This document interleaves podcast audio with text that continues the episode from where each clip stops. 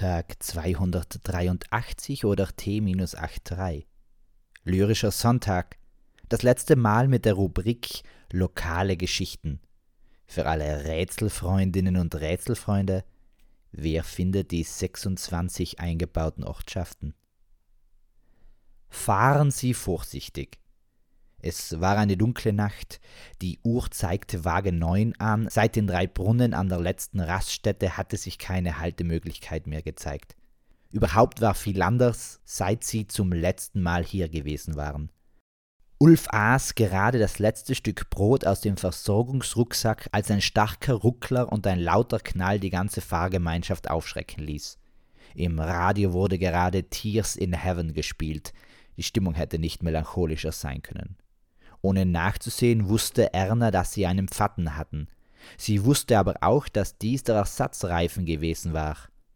Ulf stopfte sich die letzten Bissen in seinen Rachen und stieg schließlich aus. Er ging ums Auto dreimal herum, aber konnte keinen kaputten Reifen erkennen. Erna stieg aus. Sofort erkannte sie die Problemzone. Eigentlich hätte sie es sich nur denken wollen, aber dennoch schoss es aus ihr heraus. Schuster, bleib bei deinen Teisten, schaust du nach unten oder nach oben? Noch weitere Vorwürfe warf sie ihm an den Kopf, aber komischerweise blieb Ulf ganz ruhig, und nur ihre Wangen erröteten. Sie wurden schließlich so rot, dass sich plötzlich zum Gezeter noch Atemnot mischte und Erna zuerst feuerrot und dann kreidebleich umfiel. Zum Glück fiel sie erst auf ihren Hintern, so dass ihr Kopf nur sanft den Asphalt traf. Ui, ui, ui, das hätte auch wirklich übel ausgehen können. Da schien nun Ulf plötzlich den Ernst der Lage zu erkennen. Er sprang in den Wagen und kramte nach seinem Handy. Er wählte die Nummer. Wie ging die vom Notruf nochmal? Schon beim Verseinlernen hatte er immer seine Schwierigkeiten gehabt. Erna hat ihm da den Rat gegeben, er sollte an etwas Schönes denken. Ein Bier zum Bleistift. Ja, genau, an ein kühles Tils. Schon schossen ihm die drei Ziffern durch den Kopf. Er drückte die Knöpfe und es klingelte. Am anderen Ende der Leitung antwortete eine freundliche und ruhige Stimme. Jetzt lag es an dieser, das Schalten und Walten zu übernehmen. Auf ihre Frage, wo sich der Unfall ereignet hätte, holte Ulf aber aus. Wissen Sie, wir waren auf dem Weg zu unseren Tanten, Tante Gertraud und Tante Waltraud. Wir nannten sie ja immer die Tanten Truden.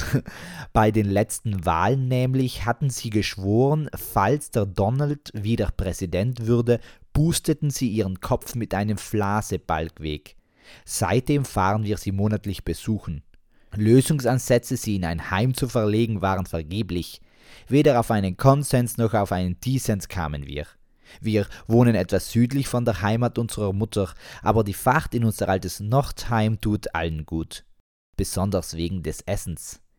Die fleischlastigen Mahlzeiten führen zwar dazu, dass sich immer wer ver, verdings, na, vernagt und dann in einen Knochen beißt, aber das macht auch nichts. Die Stimme am anderen Ende schien schon längst zu schnarchen. Genau in dem Moment, in welchem er erzählen wollte, warum seinem Vater geraten wurde, ein nettes Kind, taufe es im Münstertal, dort bleibt es auch so, stand Erna wieder auf und nahm ihm den Hörer weg. Du Schwachkopf, polterte sie. Wir nehmen jetzt einfach die Tram in der Nähe. Geh du voran, sonst verliere ich dich nur.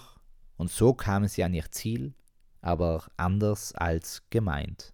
Peace, Amen and out.